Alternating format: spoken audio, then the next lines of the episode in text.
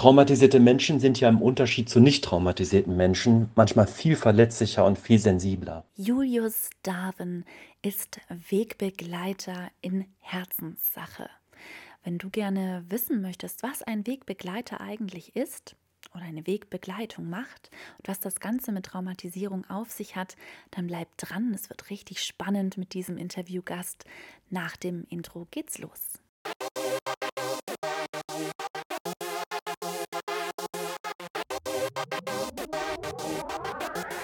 Wissen und Inspiration für das Sozialwesen. Viel Spaß mit dem Podcast. Wie gewohnt, bevor wir einsteigen in das Interview, ganz kurz in eigener Sache einen kleinen Werbeblock. Und zwar möchte ich ganz herzlich dazu einladen, im Januar von 7. bis 9.1. je 18.30 Uhr bis 21 Uhr am E-Empower Vielfalt Summit dabei zu sein. Der Freitagabend widmet sich den Themen zur Bildung und Förderung, am Samstagabend Inhalten zur Beratung und am Sonntag besprechen wir Themen der Führung.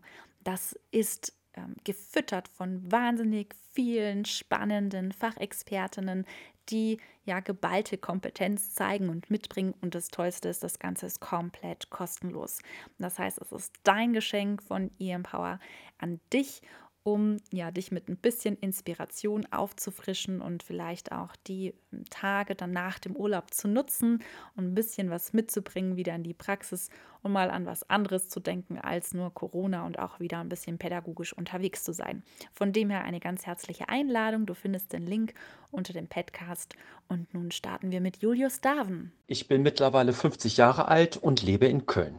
Ich äh, komme gar nicht aus dem sozialen Bereich, sondern aus der Finanzbranche. Ich habe mich aber immer schon sozial engagiert und sozial gedacht.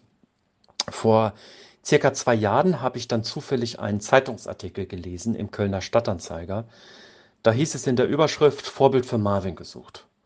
Und ich kann mich noch ziemlich genau an den Text erinnern.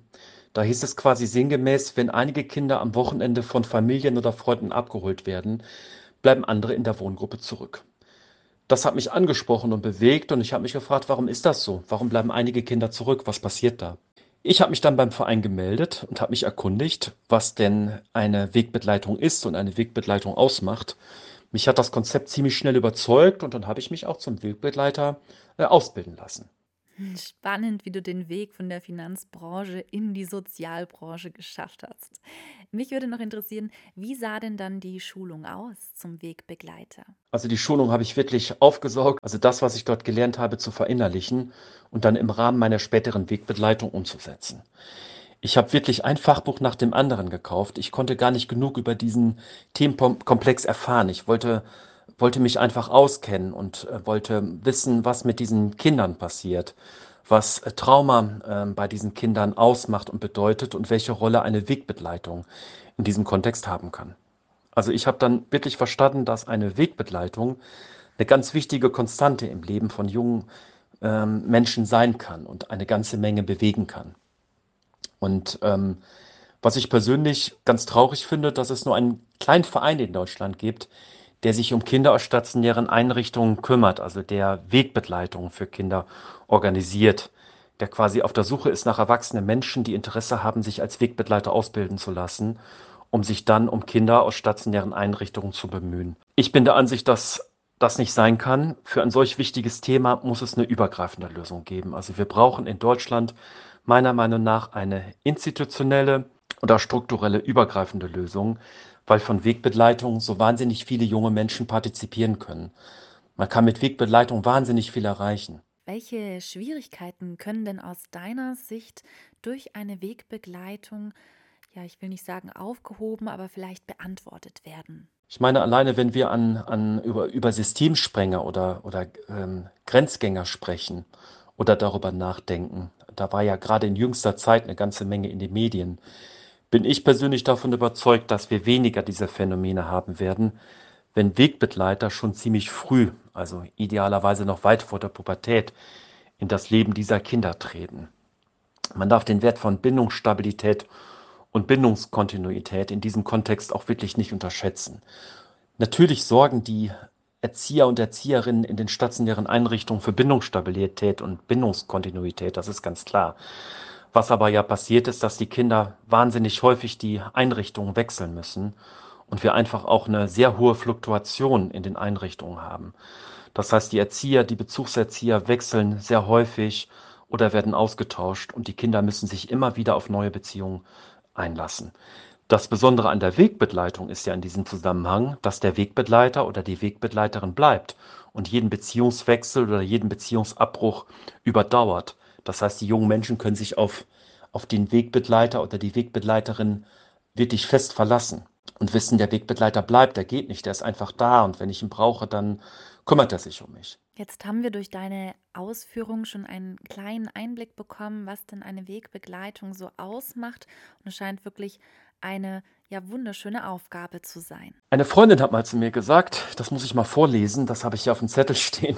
Resilienz entwickelt sich auch bei Aufwachsen unter ungünstigen Umständen dann, wenn es im Umfeld diese eine Person gibt, die das Kind wertschätzt und an das Kind glaubt, es annimmt, wie es ist und unaufdringlich etwas vorlebt, das sich nachzuahmen lohnt. So, und genau das kann ich zu 100 Prozent unterstreichen. Im Grunde genommen ist das schon eine grobe Zusammenfassung dessen, was eine Wegbegleitung bei Kindern und Jugendlichen in stationären Einrichtungen bewirkt. Wichtig ist, dass eine Wegbegleitung auch im späteren Übergang eine ganz wichtige Rolle spielt. Also wenn die Kinder äh, im Übergang in die, Selb die, also die jungen Leute im Übergang in die Selbstständigkeit sind, also als Careleaver die Einrichtung verlassen und gerade da noch viel Unterstützung und viel Support benötigen. Die Kinder, die zu Hause bei ihren Familien aufwachsen, haben in der Regel einen ganz anderen Rückhalt als Careleaver, die das Hilfesystem verlassen und plötzlich auf eigenen Beinen stehen müssen. Ich habe jetzt gerade plötzlich gesagt, natürlich wird der Auszug aus dem Heim vorbereitet über die Hilfeplangespräche, idealerweise auch zusammen mit dem Careleaver. Aber ähm, das ist für die jungen Menschen eine ganz herausfordernde Zeit. Und da ist es schon schön, wenn junge Menschen auch einen erwachsenen Wegbegleiter oder eine erwachsene Wegbegleiterin haben, die sich um diese Kinder dann kümmern. Was ich ganz schlimm finde, ist, ich habe neulich ähm, ähm, von einem Mitarbeiter der Jugendhilfe gehört, dass ähm, 5% der Kinder und Jugendlichen nach Verlassen der stationären Jugendhilfe angeblich ein konfliktfreies und unbeschwertes Leben führen. Mir fällt gerade ein, das war kein Mitarbeiter der klassischen Jugendhilfe. Ja, also indirekt schon, das war jemand vom Jugendamt. Aber unabhängig davon hat mich diese Zahl wirklich entsetzt. Das kann man doch nicht hinnehmen. Also man muss da doch was machen. Und ich meine, dass die Wegbegleitung eine richtig gute Lösung ist und im Hilfesystem der stationären Kinder- und Jugendhilfe angebunden werden sollte. Ja, absolut, Julius. Und umso schöner, dass du dich für dieses Thema wirklich stark machst, das ja auch kaum besprochen wird und du ja da auch dein ganzes Herzblut reingibst, um darauf aufmerksam zu machen, auf die jungen Menschen und ihre Bedarfe und auch diese Lösungsmöglichkeit der Wegbegleitung. Und in dem Zuge hast du ja auch ein Buch geschrieben. Ich möchte mit meinem Buch die Profis aus dem Hilfesystem auf diese Lücke aufmerksam machen, aber auch andere Menschen erreichen, die sich für, für Kinder und Jugendliche oder für die Situation der Kinder und Jugendlichen in den stationären Einrichtungen interessieren und auf das Thema der Wegbegleitung aufmerksam machen. Also über dieses Buch möchte ich einfach Aufmerksamkeit erzeugen und insgesamt, ja, wenn es mir gelingt, eine Veränderung im Hilfesystem erreichen. Du hast gerade gesagt, ja, die Aufmerksamkeit erreichen und auch der Titel deines Buches ist eher aufsehend erregend. Er heißt bis du tot bist oder bis ich tot bin. Was ist denn dein Beweggrund dazu gewesen, genau diesen Titel zu wählen? Ja, der Buchtitel. Der Buchtitel soll bewusst polarisieren. Das war beabsichtigt. Und ähm, ich wusste, dass der Titel falsch verstanden werden kann oder fehlinterpretiert werden kann. Äh, das war ein Risiko, aber ich äh, bin mir über dieses Risiko bewusst und bin dieses Risiko auch bewusst eingegangen. Ich denke, wenn man den Untertitel liest, Wegbegleiter für Kinder und Jugendliche und das in Kombination mit dem Klappentext auf der Rückseite, wird relativ schnell klar bzw. verstanden, worum es sich bei diesem Buch eigentlich handelt. Ähm, ich hatte aber bei dem Buchtitel auch gar keine Wahl, denn es gibt dazu eine Geschichte und wenn ich die erzähle, wird äh, schnell klar, dass es eigentlich nur diesen bestimmten und einzigen Buchtitel geben konnte. Ich weiß nicht, wie es dir als Podcast-Hörerin oder Hörer geht jetzt, aber ich bin total gespannt, diese Geschichte zu erzählen. Julius, was war denn da? Zu, wie, wie war die Geschichte, dass es zu diesem Titel kam? Man muss dazu wissen, dass Elias von seiner Entwicklung bestimmt vier bis fünf Jahre zurück ist, Das heißt, er ist aufgrund seiner schweren, schlimm traumatischen Erfahrung in der frühen Kindheit äh, belastet und konnte sich deshalb nicht genauso gut entwickeln wie andere Kinder oder gleichaltrige Jungs, also in seinem Alter. Und irgendwann war ich mit dem Elias im Auto unterwegs und dann habe ich zu ihm gesagt, Elias, ich bin jetzt immer für dich da. Du kannst dich fest auf mich verlassen. Und dann guckte Elias mich an und fragte mich, bis du tot bist? Und dann habe ich natürlich direkt geantwortet, klar, Elias, bis ich tot bin. Und dann lehnt er sich zurück und schaut mich nochmal an und sagt, oder bis ich tot bin. So, und diese wunderbare Geschichte hat den Elias ähm, dann mit, also es waren ja ganz einfache Worte und der Elias hat mit diesen ganz einfachen Worten verstanden, was ich ihm zum Ausdruck bringen wollte. Und das hat er verstanden, deshalb konnte er sich zurücklehnen und war auch glücklich und fröhlich darüber. Also der Elias weiß bzw. wusste ab dem Moment, dass er sich auf mich fest verlassen kann. Und das ist ja auch die Idee der Wegbegleitung. Dass, dass es Menschen im Umfeld dieser Kinder gibt, die jeden Beziehungswechsel überdauern und die immer da sind und auch dann da sind, wenn sie benötigt werden. Als ähm, kleiner Junge weiß er noch nicht oder kann er noch gar nicht wissen, wie wichtig eine Wegbegleitung später im Care-Leaver-Status wird. Aber auch da hat die ähm, Wegbegleitung oder spielt die Wegbegleitung ja eine ganz besondere und außerordentliche Rolle, damit die Kinder eben mit starker Rückendeckung ins Leben, also ins eigenständige Leben treten können und einfach wissen, dass noch jemand da ist und sie nicht völlig alleine sind. Jetzt durften wir schon viel von dir und deinem Weg zur Wegbegleitung hören. Mich würde interessieren und vielleicht auch die ein oder andere Podcast-Hörerin, wie wird man denn nun Wegbegleiter oder Wegbegleiterin? Leider gibt es ja in Köln nur einen regionalen Verein, der auch nur im begrenzten Umfang Wegbegleiter qualifiziert und ausbildet und auch nur Kindern und Jugendlichen in der Nähe sozusagen äh, beiseite stellt. Mein Wunsch ist, dass diese Idee in Deutschland ausgerollt wird, äh, mit einem hohen professionellen Anspruch, idealerweise mit einer strukturellen oder institutionellen Lösung. Also daran arbeite ich gerade und äh, bin gespannt, ob wir das Hilfesystem um die ehrenamtliche Wegbegleitung tatsächlich ergänzen können. Bei mir war es so, als ich mich für das Thema Wegbegleitung interessiert habe, dass ich ein telefonisches Interview mit dem Verein geführt habe. Dann bekam ich einen Fragebogen, den habe ich ausgefüllt. Inhalt des Fragebogens sind wirklich persönliche Dinge. Was mache ich gerne? Was sind meine Hobbys? Was mache ich nicht so gerne? Wer, wer bin ich? Was macht mich aus? Und einfach persönliche Dinge. So, nachdem ich diesen Fragebogen versandt habe, gab es einen Hausbesuch mit Angestellten des Vereins. Das ist auch besonders wichtig, damit man sich die häusliche Umgebung anschaut, denn die muss ja kindgerecht sein. Für den Fall, dass das Kind später beim Patenkind zu Hause ist oder beim Patenkind zu Hause übernachtet. Ja, und dann äh, im Anschluss dessen gab es dann Schulungsveranstaltungen. Es gab zwei halbtägige Schulungsveranstaltungen in einem Abstand, ich habe, glaube ich, noch drei oder vier Monate in Erinnerung. Das fand ich auch ganz gut, denn ähm, auf diesen Schulungsveranstaltungen wird jetzt nicht die heile Welt präsentiert, sondern auf den Schulungsveranstaltungen geht es darum, den Weg, den Wegbegleiter, den potenziellen Wegbegleiter klar und transparent machen, was eine Wegbegleitung ausmacht, welche, welche positiven Aspekte es gibt, aber auch welche kritischen Aspekte. So, und ähm, nach der ersten Schulungsveranstaltung hatte ich Zeit, das Ganze nochmal zu reflektieren. Und dann gab es die zweite Schulungsveranstaltung und erst im Anschluss war ich mir sicher, dass ich diese Wegbegleitung auch tatsächlich möchte. Ich möchte sie nicht ausprobieren, sondern ich möchte mich fest darauf einlassen, ein Kind sein, Weg, ein, sein, ein kind sein äh, Leben lang sozusagen zu begleiten. Ja, und wichtig ist, dass äh, potenzielle Kinder, Kinder und Jugendliche, die sich auf der anderen Seite dann für einen Wegbegleiter interessieren, ebenfalls einen solchen Fragebogen ausfüllen und, und interviewt werden. Und ähm, der Verein ähm, kennt, dann ja, kennt dann ja sowohl irgendwann potenzielle Wegbegleiterpaten, auf der anderen Seite dann potenzielle Kinder, die einen Wegbegleiter suchen und macht dann ein sogenanntes Matching. Das heißt, die schauen, ähm, welches, welche Menschen könnten gut zusammenpassen.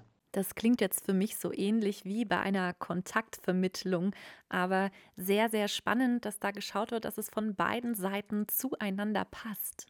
Und ähm, bei mir war es so, dass ich innerhalb von acht Wochen dann einen Vorschlag bekam.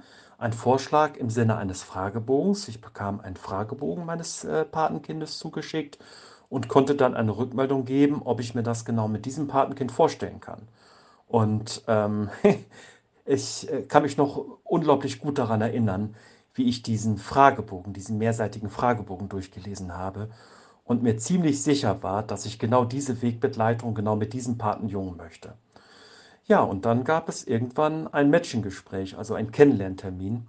Und das war ein sehr aufregender Moment.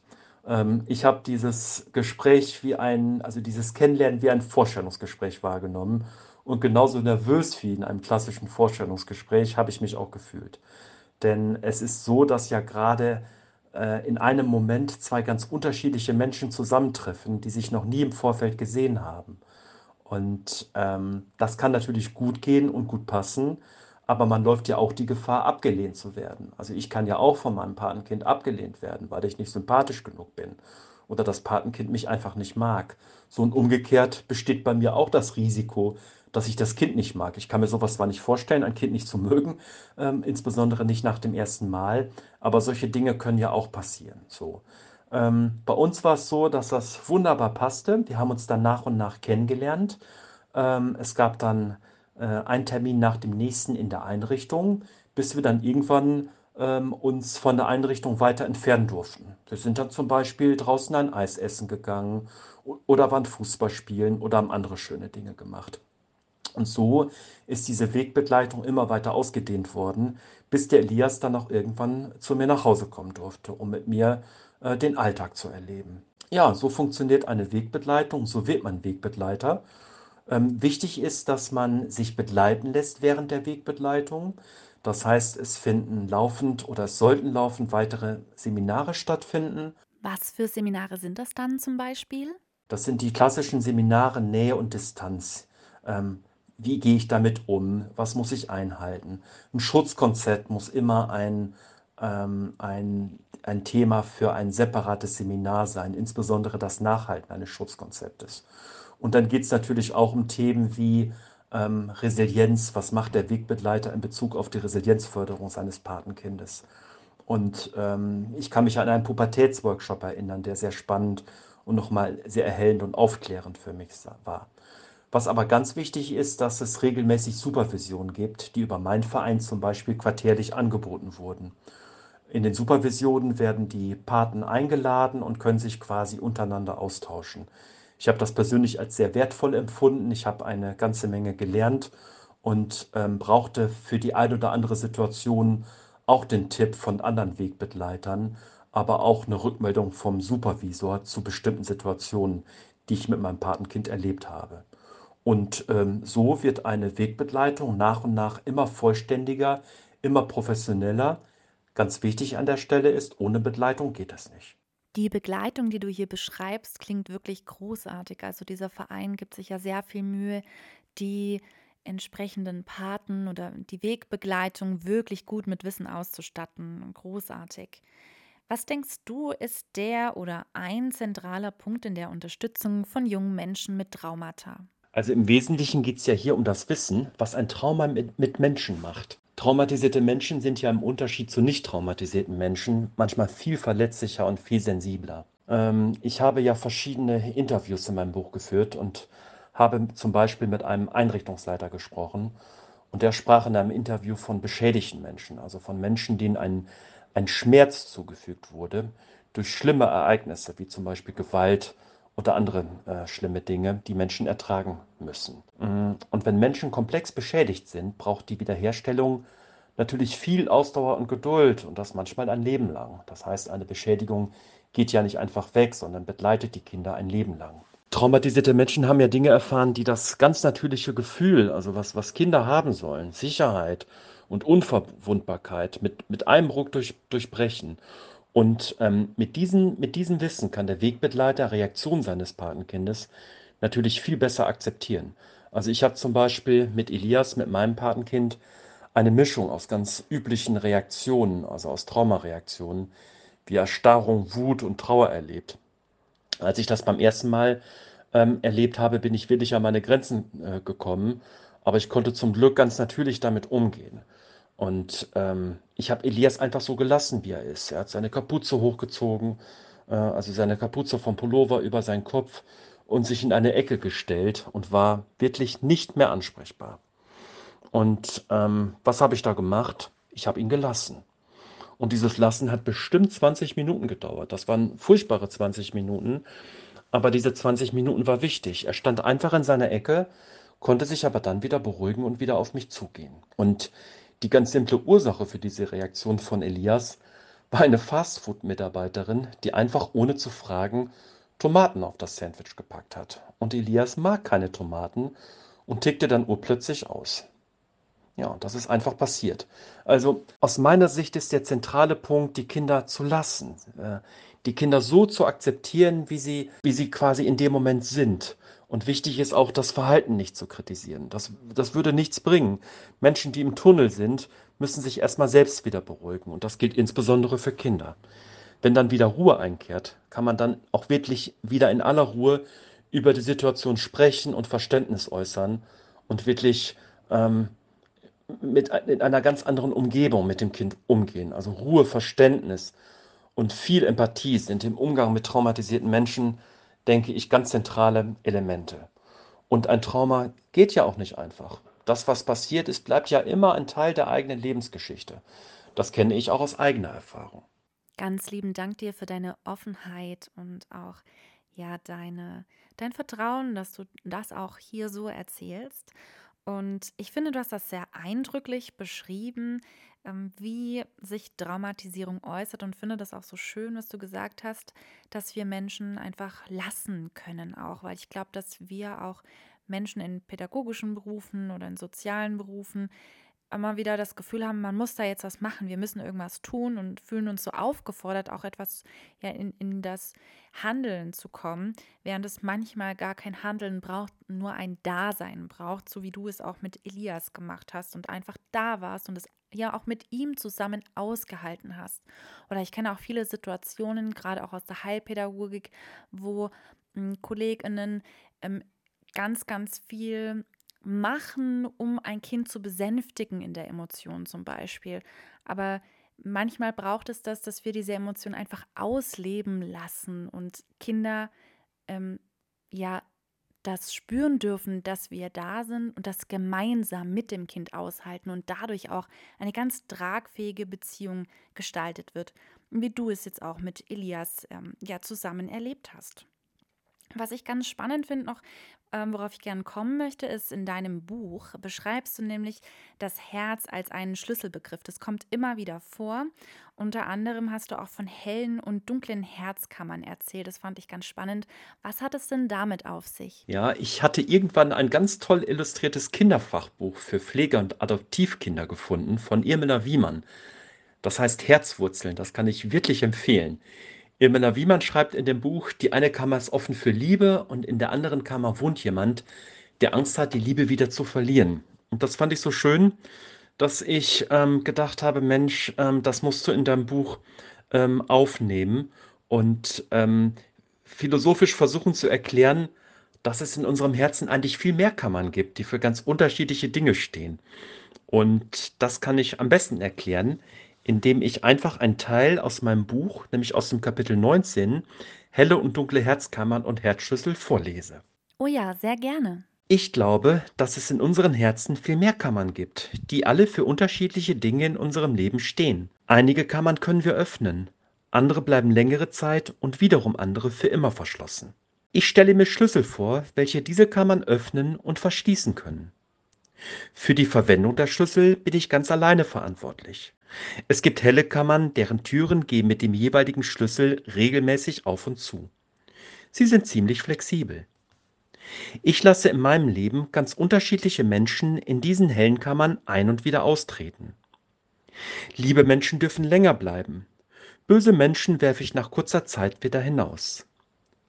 In einer hellen Freundeskammer zum Beispiel dürfen sich meine Freunde wohlfühlen. Sie dürfen verweilen und ihr Leben mit mir teilen. Dann gibt's eine andere helle Kammer, aus der es tolle Dinge zu erzählen gibt. Ziemlich viele Überraschungen kann man hier finden. Manchmal tauchen Dinge wieder auf, die ich längst vergessen, aber mich auch gern wieder dran erinnern mag. Es gibt auch eine reine Erlebniskammer. Hier werden all die schönen Erlebnisse aufbewahrt, an die ich mich gern erinnere. Hier findet man meistens Begebenheiten, auf die ich stolz bin. Andere würde ich gern lieber wieder vergessen. Diese Erlebnisse belasten mich aber nicht. Sie sind Teil meines Lebens. Und dann, pst, gibt es noch in der hintersten Ecke eine sehr dunkle Kammer. Von dieser Kammer erzähle ich nicht gern. Hier sind traumatische Erlebnisse aus meiner Kindheit versteckt. Hier findet sich viel Hilflosigkeit, Wut und Trauer. Hier sind Dinge vergraben, die ich besser nicht erlebt hätte. Ich kann diese schrecklichen Erlebnisse aber nicht abschütteln. Sie bleiben einfach immer da und verschwinden nicht. Manchmal vergesse ich, dass es da diese dunkle Kammer gibt, aber sie taucht einfach immer wieder aus dem Nichts heraus auf. Ich hasse diese Kammer, weil sie ist ein Teil meines Herzens. Mein Herz zerbricht manchmal an der Last dieser dunklen Kammer, aber ich finde immer wieder neue Kraft, sie mitzutragen. Den Schlüssel zu dieser dunklen Kammer habe ich lange Zeit versteckt. Er war fast verloren gegangen. Als mein Vater starb, habe ich den Schlüssel wiedergefunden. Ich habe die Tür aufgeschlossen und meinen Vater für kurze Zeit hereingelassen.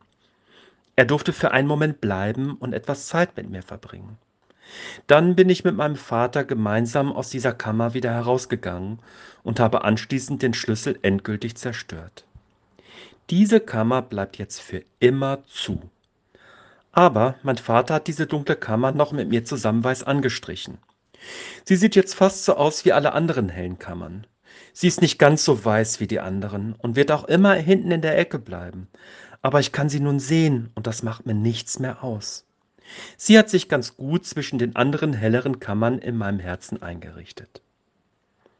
Meine Protagonistin Ellie hat mir erzählt, dass sie den Schlüssel zu ihrer dunkelsten Kammer eigentlich zerstören wollte, damit sie diese Kammer nie wieder öffnen kann. Sie hatte sich aber damals entschieden, den Schlüssel in einen großen Fluss zu werfen. Sie weiß noch ungefähr, wo der Schlüssel liegen könnte und hadert mit sich, ob sie ihn wieder herausfischen soll, um ihr Herz noch ein letztes Mal zu öffnen.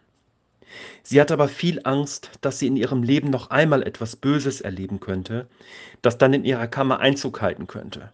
So wagt sie es nicht, den Schlüssel daraus zu fischen und hofft darauf, dass er irgendwann verrottet. Hier geht es um das Thema Verzeihen. Kann, darf und muss man seinem Peiniger irgendwann verzeihen, der so schlimme Dinge mit einem angestellt hat? Aus den Gesprächen mit meinen Protagonisten kann ich ein klares Fazit formulieren. Niemand kann gezwungen werden, einem anderen Menschen zu verzeihen. Es gibt hier auch keine klare Richtung. Und nicht jeder hat eine zweite Chance in seinem Leben verdient, obwohl aus philosophischer Sicht das Vergeben manchmal als Heilmittel für seelische Wunden und als Akt der Nächstenliebe gesehen wird.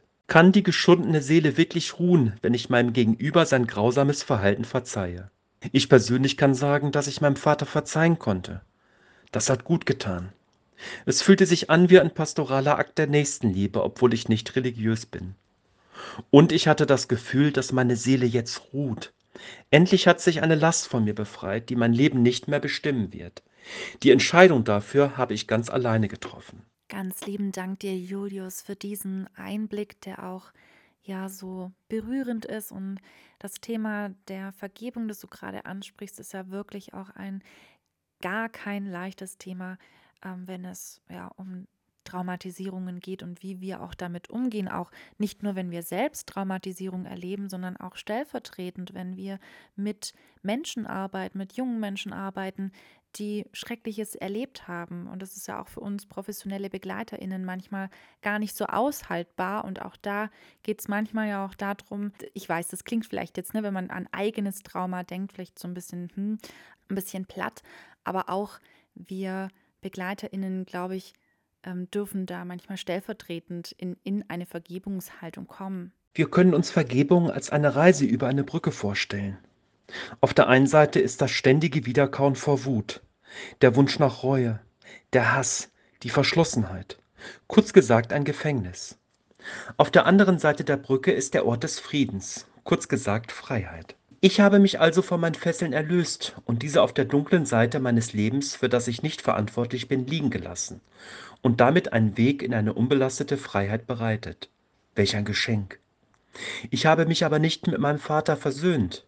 Das ist etwas anderes. Dann hätte ich das Gefühl, meinen Vater frei von Schuld zu sprechen. Und genau das kann und will ich nicht. Interessant daran ist, dass mein Vater nie bei mir um Entschuldigung gebeten hat. Dennoch hatte ich im Augenblick seines Dahinscheidens das Gefühl, dass er mir durch das aktive Drücken meiner Hand etwas zum Ausdruck bringen wollte.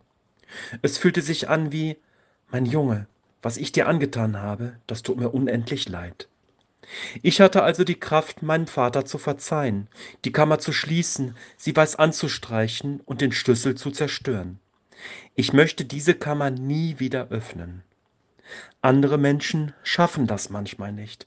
Und das kann auch mit der Angst vor dem Verlust der eigenen Selbstachtung zu tun haben, zum Beispiel in Fällen des Missbrauchs durch den familiären Peiniger. Vielleicht wird Ellie ihren Schlüssel finden und einfach für immer zerstören. Sie wird die Kammer dann nicht weiß anstreichen können, aber vielleicht wird es so besser für sie sein. Ganz herzlichen Dank dir für den Einblick in dein Buch Bis du tot bist oder bis ich tot bin. Wir Podcast-Hörerinnen und Hörer arbeiten ja in der Regel auch mit Menschen oder mit jungen Menschen und da sind sicherlich einige Podcast-Hörerinnen dabei, die auch mit Menschen zu tun haben, die traumatisiert sind. Was würdest du denn einer Wegbegleitung gerne mit auf den Weg geben, aus deiner Sicht als Wegbegleiter? Also ganz wichtig ist ja erstmal vom Herzen nicht zu unterscheiden, ob Kinder ein Trauma erlebt haben ähm, oder eben kein Trauma erlebt haben. Alle Kinder sind liebenswert und haben eine Chance in ihrem Leben verdient. Traumareaktionen allerdings, zum Beispiel in Form von Flashbacks, also ein Wiederaufflammen von traumatischen Ereignissen, die können immer vorkommen. Damit muss der Wegbegleiter rechnen und das ist ganz normal. Wichtig ist aber das Wissen um diese traumatischen Reaktionen und dass man diese nicht persönlich nimmt. Man ist ja selbst gar nicht gemeint, sondern manchmal nur eine Projektionsfläche. Und wenn man sich das vor Augen führt, dann schafft man, schafft man es leichter und dann ist eine traumatische Reaktion gar nicht so schlimm. Wenn man dann allerdings wahrnimmt, dass man vielleicht aus menschlicher Sicht überreagiert hat oder nicht gut reagiert hat oder die Reaktion dann auf die Situation nicht gepasst hat, kann man ja auch über Supervisionen diese Dinge besprechen und reflektieren. Gute Vereine bieten ja eben diese Supervisionen an. Und Supervisionen sind nicht nur wichtig für Mitarbeiter aus stationären Einrichtungen, sondern mindestens genauso wichtig für Wegbegleiter. Ja, absolut. Jetzt noch eine Frage an dich als Wegbegleiter, nun gerichtet an junge Menschen. Wenn du nur einen kurzen Moment hättest, um einen jungen Menschen eine kleine Weisheit mit an die Hand zu geben, welche wäre das dann? Also Kinder sind niemals und unter gar keinen Umständen dafür verantwortlich, was Erwachsene ihnen antun können. Und das Kind trägt niemals die Schuld für das Verhalten von Erwachsenen. Und ganz wichtig ist, man hat ja die Entscheidungsgewalt darüber, wie man sein Leben gestalten möchte unabhängig davon, was einem widerfahren ist. Man wird nicht automatisch wie die eigenen Eltern und kann Dinge immer besser machen. Und es macht Spaß, das Leben zu gestalten. Also mein Tipp wäre immer nach vorne und nicht viel zurückzublicken. Klar, das ist einfacher gesagt als getan, aber man kann sich das wirklich vornehmen. Ich bin eigentlich das, das beste Beispiel dafür. Es ist mühsam, immer zurückzublicken. Und der Blick nach vorne macht Spaß. Es gibt so viele Abenteuer im Leben. Also mein Buchprojekt zum Beispiel war eines dieser Abenteuer. Ich habe mir nicht viele Gedanken gemacht und einfach angefangen, mich mit einem Thema zu beschäftigen, das ich vorher noch nicht kannte. Hätte ich zu viel darüber nachgedacht, wäre ich mit meinem Buchprojekt gar nicht angefangen. Hm, also manchmal darf man nicht lange überlegen, sondern muss einfach Dinge tun, die man sich vornimmt. Und dann klappt es auch, ganz sicher. Ein sehr schöner Rat. Ja, vielen Dank für den Einblick in deine Erlebenswelt, Arbeitswelt, in dein Buch. Und wenn jetzt die Podcast-HörerInnen denken, wow, Julius, das ist fantastisch, was du auf die Beine gestellt hast. Ich würde auch wirklich gerne dein Buch lesen oder mit dir in Kontakt treten. Wie finden die denn Kontakt zu dir? Also es gibt mich eigentlich auf allen sozialen Kanälen zu finden. Äh, Facebook, Twitter und Instagram.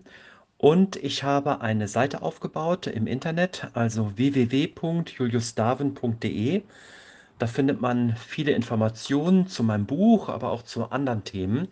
Äh, das sind aber in der Regel alles Themen, die mit Wegbegleitung zu tun haben. Es gibt zum Beispiel Unterkapitel zum Schutzkonzept. Ich habe zu, zum, auf der Suche nach einem äh, guten Schutzkonzept Kontakt zum Beispiel aufgenommen mit Professor Schrenk und habe ein Interview geführt. Dieses Interview habe ich dann auch auf der Webseite abgebildet. Ja, und es gibt noch viele andere spannende Informationen. Also vielleicht einfach mal draufschauen, wenn ihr mögt. Super, da schauen wir auf jeden Fall sehr gerne rein. Ich setze den Link auch unter den Podcast, genauso auch den Link zum Buch, der by the way ja auch ein fantastisches Weihnachtsgeschenk sein kann. Wer jetzt noch für die KollegInnen oder für den besten Chef der Welt oder so ein, ähm, ja, oder auch für sich selbst natürlich, ähm, sich etwas Gutes tun möchte, nur zu empfehlen, Julius Buch äh, zu bestellen und zu lesen. Das lohnt sich auf jeden Fall, aber ihr wisst es bereits, denn ihr habt ja schon einen kleinen Ausschnitt hören dürfen. Und ähm, genauso geht es natürlich auch weiter in dem Buch. Ja, und ansonsten freue ich mich wahnsinnig, wenn wir uns im Januar wieder nicht nur hören, sondern auch sehen. Von 7. bis 9.1. je von 18.30 Uhr bis 21 Uhr findet das e-Empower Vielfalt Summit statt eine kostenlose, ein kostenloses Online-Event mit großartigen ExpertInnen, die zu den unterschiedlichsten Themen Vorträge, Workshops, Interviews führen. Und das ähm, ja, wird einfach großartig. Ich freue mich ganz, ganz arg drauf. Und auch auf den 11.01., denn da wird es am Abend einen Infoabend geben, auch online zur Heilpädagogik. Wie kann man denn Heilpädagogin werden und ähm, ja, was erwartet einen alles oder wie kann man denn dort arbeiten? Wie schafft man das, diese Weiterbildung so zu gestalten, dass man Beruf, Familie und so weiter unter einen Hut bringt und wie kann man das Ganze finanzieren? Also es wird ein spannender Abend, zu dem ich auch nur herzlich einlade. Der Podcast, der erscheint immer zum 15. eines Monats. Wir werden spannenderweise diesen Monat noch eine Folge haben. Genau, es gibt eine Weihnachtsfolge. Ja, und die Podcast-HörerInnen, die immer treu und fleißig hören, wissen es. Es gibt das Zitat zum Ende und ich bin schon ganz gespannt, Julius, was du da rausgesucht hast für uns. Also ich bin ja wirklich ein Fan von Astrid Lindgren. Dazu, das sieht man auch in meinem Buch und man findet auch auf meiner Internetseite www.juliusdaven.de dazu ein paar Informationen. Und ich würde gerne zum Abschluss ähm, etwas vorlesen, was Astrid Lindgren äh, gesagt hat. Sie hatte ja viele kluge Weisheiten und ähm, diese Weisheit gefällt mir ganz besonders. In keinem neugeborenen Kind schlummert ein Samen, aus dem zwangsläufig Gutes oder Böses sprießt. Ob ein Kind zu einem warmherzigen, offenen und vertrauensvollen Menschen mit Sinn für das Gemeinwohl heranwächst oder aber zu einem gefühlskalten, destruktiven, egoistischen Menschen, das entscheiden die, denen das Kind dieser Welt anvertraut ist, je nachdem, ob sie ihm zeigen, was Liebe ist oder aber dies nicht tun. Also da habe ich wirklich nichts zu ergänzen. Ähm, das, was Astrid Lindgren da sagt, das bedeutet mir auch sehr viel. Ja, und ansonsten bedanke ich mich für das tolle Interview. Ja, ganz herzlichen Dank. Der Dank gehört dir, Julius Daven. Und auch herzlichen Dank an dich als Podcast-Hörerin und Podcast-Hörer, dass du auch diese Folge wieder bis zum Ende dabei geblieben bist und ja, dich fachlich interessierst, dich engagierst und etwas für deinen Kopf tust und für die Menschen, die du begleitest. Das ist einfach wundervoll und es freut mich zu sehen, dass so viele von euch auch in ihrer Freizeit den Podcast hören und sich, ja, wie gesagt, da einfach engagieren. Nun freue ich mich von euch zu hören, wenn ihr ja vielleicht sogar die ersten Rückmeldungen zu Julius Buch habt und natürlich euch im Januar zu treffen. Dann bis zur nächsten Podcast-Folge. Eine gesunde und gute Zeit euch.